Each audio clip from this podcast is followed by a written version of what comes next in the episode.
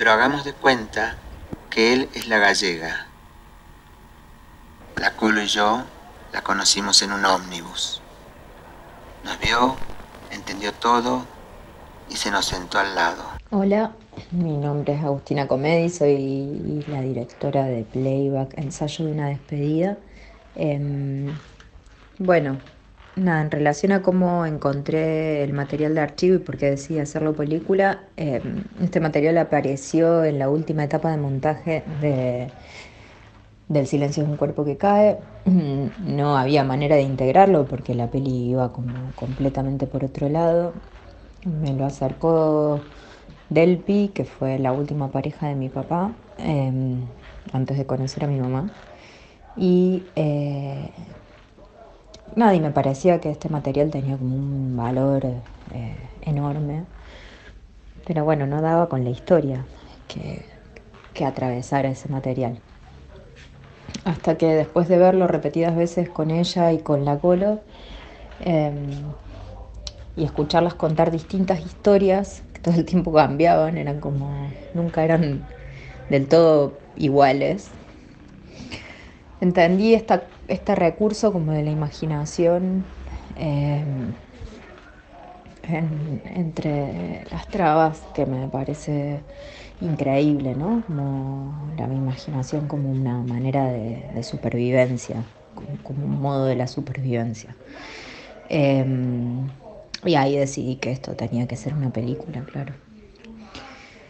Eh, bueno, y con esto se vincula esta pregunta sobre estos momentos ficcionalizados, digamos. El, el silencio tiene un uso como más poético de algunas imágenes, que son las, las imágenes de Super 8, que no son estrictamente ficción, pero son como una especie de, ensayo poético, eh, fílmico, eh, que bebe de abreva en, en, debido a la ausencia de ciertas imágenes, abreva en eh, ciertas películas o ciertos sí, autores que fueron los que construyeron en mí las imágenes de lo que no tenía imágenes, ¿no?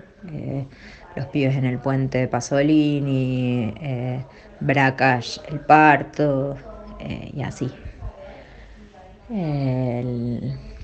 La escena de los obreros, eso, es Jeanette.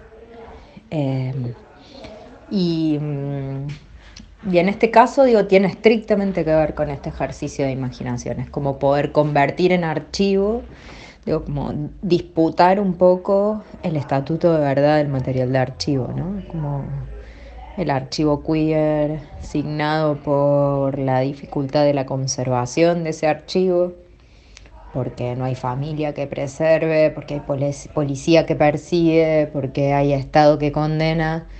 Em, entonces, frente a esa persecución, también los materiales se ven eh, puestos en riesgo y por eso hacer de esos, o sea, darle estatuto de material a, esos ejercicios de la imaginación me parece que es disputarle el terreno al archivo, digamos. No intenta disimular su condición de, imaginación, de, de hecho de la imaginación, por eso está contenido en el relato, Dios es, explícito en el relato, hagamos, de cuenta que, dice la Delpi, que es una de las tantas veces en ese off que ella hace de cuenta que, porque es algo que hacen todo el tiempo y es poder volverlo material, digamos. Con eso tiene que ver. Es, es esa potencia política de esos ejercicios de resistencia, ¿no? A partir de la imaginación que de todas maneras, digo, me parece un espacio que es súper discutible, ¿no? Es problemático. Digo, si solo nos queda la imaginación para, resistir, nos queda demasiado poco. Pero la imaginación es un modo de resistencia, de eso no hay dudas. Eh, yo no me conformaría con la imaginación. Queremos el poder también. un poco ese es el planteo, ¿no? Eh, pero bueno, es, es esa resistencia eh, que no es la de las pasiones tristes, ¿no? Es como una resistencia activa, creativa, potente. Un poco a eso apuesta el corto.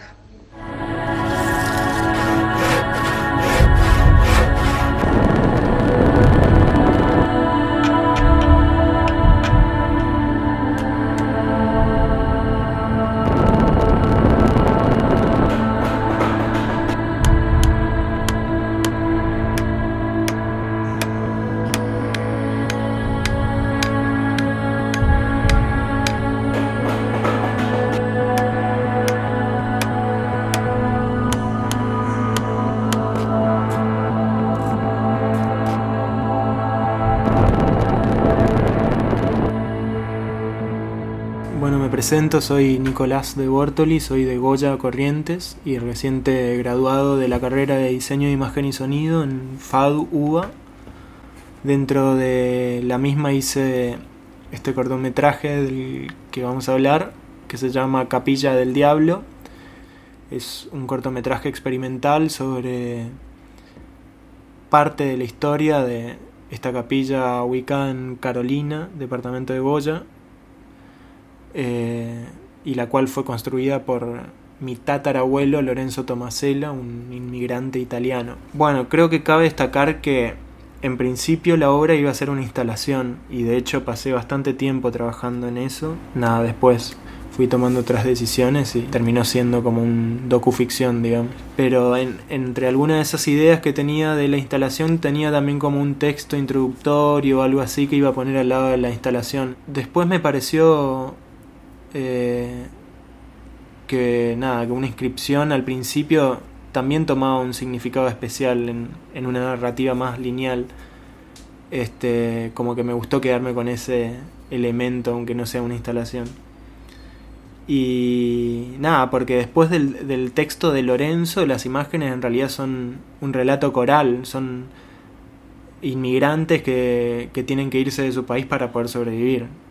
Entonces, tras la historia particular de Lorenzo, eh, hay también una referencia a muchos inmigrantes y por supuesto otras metáforas más. Creo que lo principal es que, que la intención del texto al principio es como querer generar una separación más marcada de, de la historia y, y el relato, digamos. O sea, refiero a, a la historia real y, lo que es mi interpretación y subjetividad. No sé, eh, personalmente a mí, eh, mientras veo el corto, esto me hace fijar más la atención en las metáforas o posibles metáforas. Eh, porque bueno, gran parte de la historia, como bien decís, ya, ya está contada al principio. Entonces, lo que se muestra después, de cierta manera, se supone que pretende hacer énfasis en otras cosas más allá de la historia. No sé, por ejemplo, en el texto menciono el viaje de Lorenzo y su familia, pero eh, en las imágenes no es Lorenzo quien aparece y ni siquiera hay un protagonista. Para mí es un mashup el corto. Son personas desconocidas de diferentes lugares, emigrando a otros países en condiciones similares. Entonces el texto literario al, al principio como que toma más importancia en cuanto información concreta, como las fechas reales, por ejemplo, o detalles que, no sé, por ejemplo, la, que la promesa fue hecha por haber llegado todos a salvo. Y este detalle cobra vital importancia en el giro del relato, porque eh, no muestro en imágenes a la promesa, no vuelvo a mostrarla o representarla, sino que muestro los efectos de la misma. Y nada, también, bueno, digamos que en cierto sentido cumple una función también de economizar el tiempo en un corto, ¿no? Pero la verdad que esto no es lo primordial, creo que, que principalmente cumple esta función de separación entre la historia y una reinterpretación de los hechos.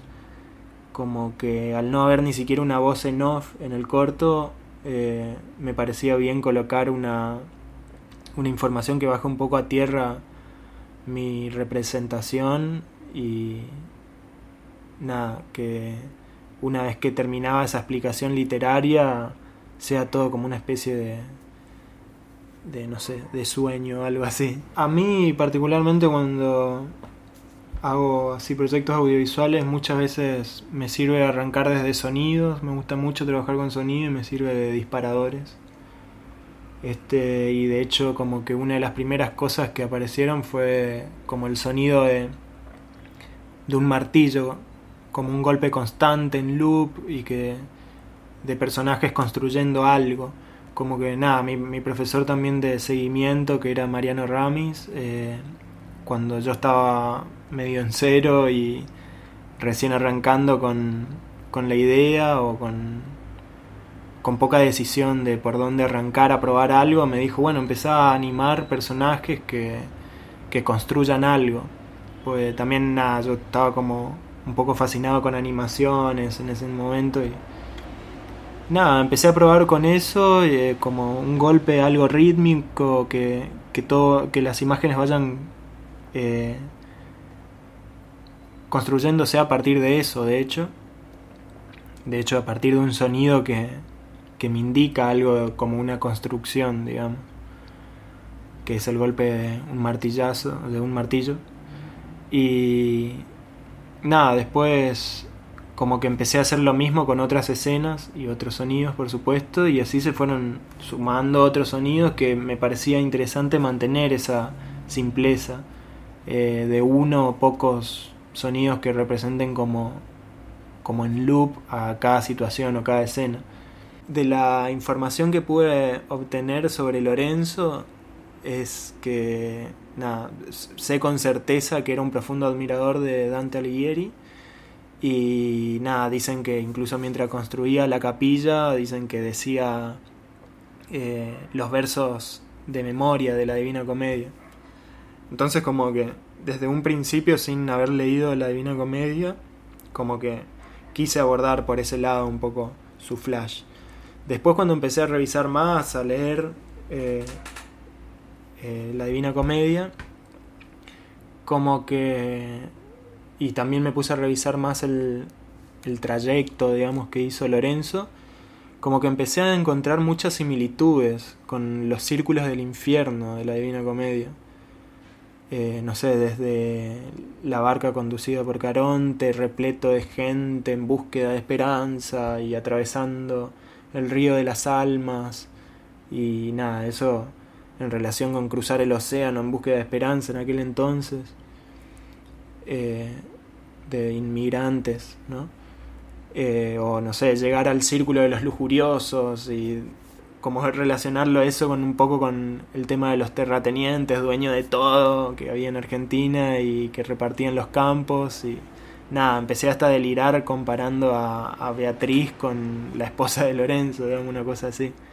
Pero lo cierto también es que eh, en la historia real eh, hay un montón de detalles muy importantes que dejé afuera. Eh, porque bueno, si no, no sé, tenía que hacer un largometraje y eso implicaba otras complicaciones. Pero el detalle más importante que decidí dejar afuera es que cuando Lorenzo termina eh, de construir su capilla, un obispo y un sacerdote tenían que ir a bendecirla para que se pueda dar misa en ella. Y no fueron.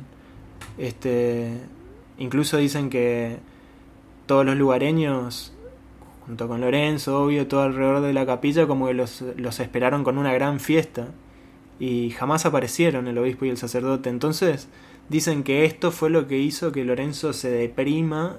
Imagínate, después de atravesar, de dejar su vida pasada, en, abandonar su vida en, en Italia y atravesar ese, viaje terrible en barco y casi en realidad también cuenta la historia que casi pierden la vida en ese viaje y entonces por eso hizo eh, la promesa y llegan y con tanto esfuerzo en situación de pobreza construyen todo esto y termina y nadie viene a bendecir la, la capilla. Entonces como que esto hizo que Lorenzo se deprima. Eso es lo que dicen viste mis familiares. Para mí personalmente bueno claramente no es un detalle lo que hace que una persona se deprima, sino que seguramente a Lorenzo le, le pasaban otras cosas, cosas que jamás sabré, pero una considero bastante certera, que es, bueno, la muerte de su compañera, su esposa, sumado a todo esto que vengo mencionando. Eh, entonces, bueno, como que imaginaba el círculo del fraude de la Divina Comedia como el cura y el obispo que traicionan a Lorenzo, digamos. Entonces, después también está, no sé, el círculo de la herejía relacionado, bueno, a la capilla del diablo. Y ahí en el círculo de la, de la herejía, eh, creo que era ahí, no, no recuerdo todo con detalle, pero más o menos, perdón si me confundo, como que hay un minotauro que, que evita el acceso. Y nada, entonces imaginaba también a, a Lorenzo ya transformado en otra cosa y evitando que, que, la gente ingrese a la capilla, porque no permitía ni que sus hijos ingresen durante tres años de aislamiento. Y nada, después también está el noveno círculo, creo, de que es el donde se encuentra Lucifer ya devorando a Judas, el traidor. Y entonces como que también hay otro detalle importante que, que es que Lorenzo en el tallado que hizo eh, puso a dos esclavos vestidos de negro bajo el juicio final, que según dicen representan al cura y al obispo, que como que Lorenzo los condenó ahí. Este, nada, así con varios detalles que me pasaba con todos los círculos del infierno, digamos, como que iba encontrando ciertas similitudes. Por supuesto que son detalles que, que no quedan claros. Y es más, como, como te digo, muchas cosas las dejé afuera, así que tampoco pretendo que alguien logre identificar eh, estos elementos, pero lo cierto es que fueron recursos que me fueron llevando a armar el relato de esa manera, eh, con escenas circulares, en loop, eh, y con nada, con un orden de los acontecimientos que algo tienen que ver con, con la parte del infierno de la Divina Comedia.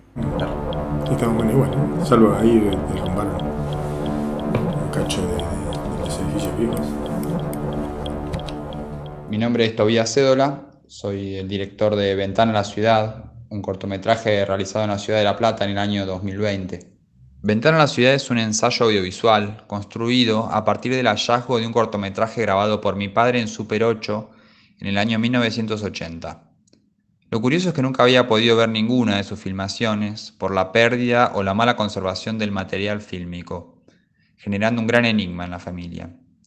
Hoy mi estudio está donde antes era su habitación, y al mirar por la misma ventana por la cual él grabó su corto, descubrí un potencial espacio de encuentro y reflexión, una intersección entre una mirada hace 40 años, la mía en el mismo lugar hoy, y la de mi hermano, que vivía hace años nómade en Europa.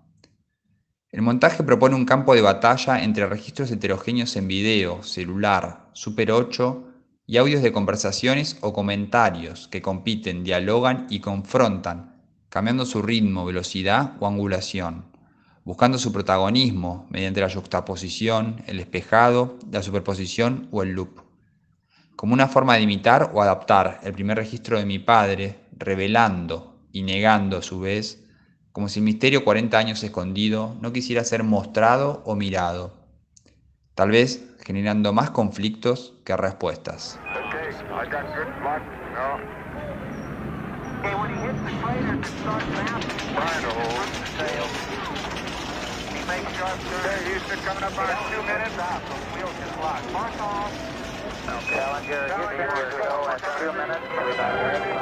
Gene Simmons is the slave Meridian,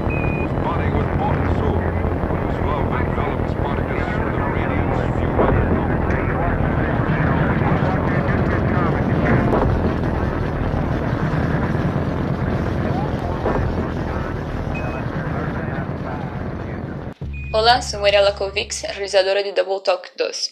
Eh, bueno, la peli fue originalmente concebida en formato Super 8 mm y es proyectada en bicanal, o sea que el rollo de película pasa primero por un proyector y en la secuencia el mismo rollo pasa por un segundo proyector simultáneamente.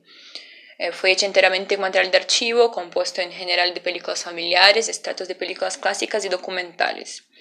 En general, eh, en el momento yo he trabajado más con material de archivo y en formato fílmico. Eh, me interesa una investigación que está más relacionada al cine material. Eh, tengo un interés más particular, más centrado en explorar el film desde un punto de vista eh, matérico, plástico, ¿no? más orgánico. Y creo que su parte fílmico me ofrece justamente esas posibilidades.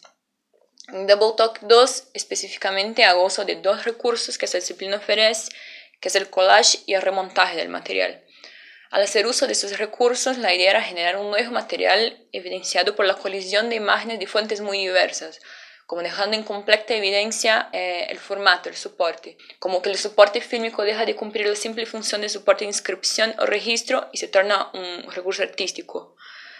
Eh, verla proyectada directamente en el formato original sería ideal porque la obra tiene un carácter performático, La idea de proyectarla en bicanal es crear un diálogo azaroso entre esas imágenes que vemos en esas dos pantallas y que por consecuencia del encuentro mecánico generado por dos proyectores termina generando una tercera imagen.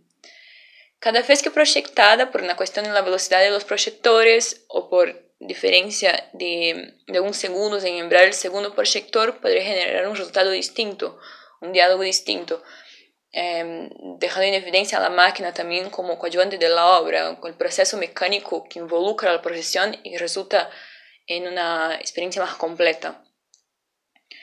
Eh, pero también creo que vivimos en un periodo de convivencia entre analógico y digital que, que está para agregar y exige una necesidad de adaptación.